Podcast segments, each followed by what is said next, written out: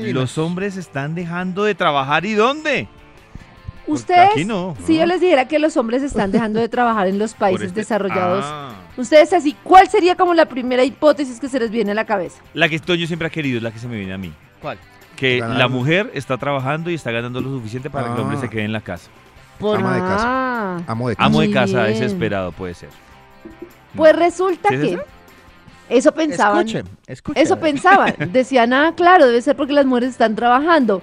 Pero resulta que hay un tema y es que hay una brecha muy grande que se está generando, según un artículo de la revista Semana, en otros países del mundo, entre la educación que reciben las, eh, las clases bajas, que necesitaban como un mercado y, y las clases que tenían un- una capacitación más alta. Entonces había una brecha muy grande. Y entonces esto ha hecho que en Estados Unidos la proporción de hombres en plenitud de edad laboral entre 25 y 54 años hayan dejado de buscar empleo porque se cansaron de buscar empleo y no encontrar. Además porque hay Ah. mucha maquinaria y mucha Sí. cosa. Entonces, listo, dejaron de buscar empleo, ¿Y de una viven? cantidad de hombres que no están trabajando y mm, bueno, hay exacto. ¿Por qué están dejando de trabajar y de qué están viviendo? Claro, porque la decisión es fácil, ¿no? Uno puede decir, listo, no conseguí, no dejo de trabajar, pero ¿de qué vivo? Claro. Sí. Exacto, pues muchos están viviendo de todo el tema de subsidios de gobierno. O sea, tienen Ah, como, no, igual sí no tienen trabajo y entonces tienen, eh, o la mayoría están viviendo de redes de apoyos familiares.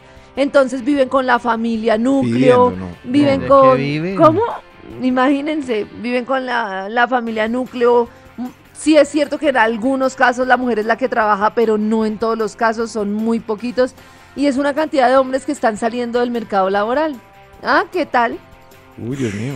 Uf, Y Y eso se puede dar en muchos países desarrollados, pero ni ¿no? siquiera Que están saliendo del mercado laboral porque ni siquiera alcanzaron a entrar.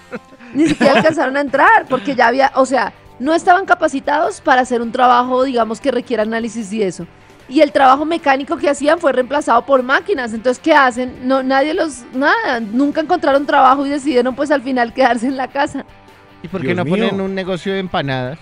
Sí. ah, granero, por ejemplo, de claro. empanadation. Pero Sí. entonces habría muchos negocios de empanadas. Pero yo siempre tengo una duda, ¿ese subsidio que les dará el gobierno tendrá un límite de tiempo? Eso sí no lo sé yo. Es decir, no sé. Pues hay muchos países que tienen subsidios para desempleados por muchísimo tiempo, ¿no? De hecho, uno de los problemas de estos países, o por ejemplo de España, es que la gente agarra esos subsidios para irse de paseo por el mundo entero y entonces quieren que los echen para tener la plática para irse de paseo. Eso es como uno de los problemas que hay porque el sistema Qué no ventaja. aguanta, ¿no?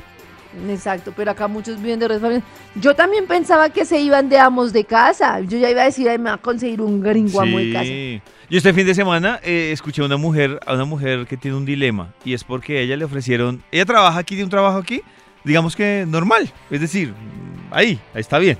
Y en Cali le, ofre- le salió un trabajo, pero tiene que irse para Cali porque es una Uy, empresa directamente de Cali, Es una Pero el empresa de- sueldo- de lulada. pero el sueldo es más del doble de lo que se está ganando aquí en Bogotá. Pues llévese al Y marido. en Cali le va a alcanzar para más cosas. Claro, la verdad es que Sí. ella habló con el esposo y el esposo pues también tiene aquí su, su trabajo y el esposo le dijo, no, pues para experimentar, veámonos cada 15 días. Ay, Eso no. Pero. Ay, pero no. claro, pero ella dice que ya le preocupa que eso termine en separación, pero está en el dilema de, de su... Y la idea de él. Uy. ay, ay, ay. Ay, ay, ay. Pero Pero, entonces Yo he eh, conocido muchos casos Ah. así que han terminado en desastre, muchos. pero Sí, ustedes no sí. creen que, porque él no lo hará pensando en que a ella no le vaya ¿Pero bien. tienen hijos?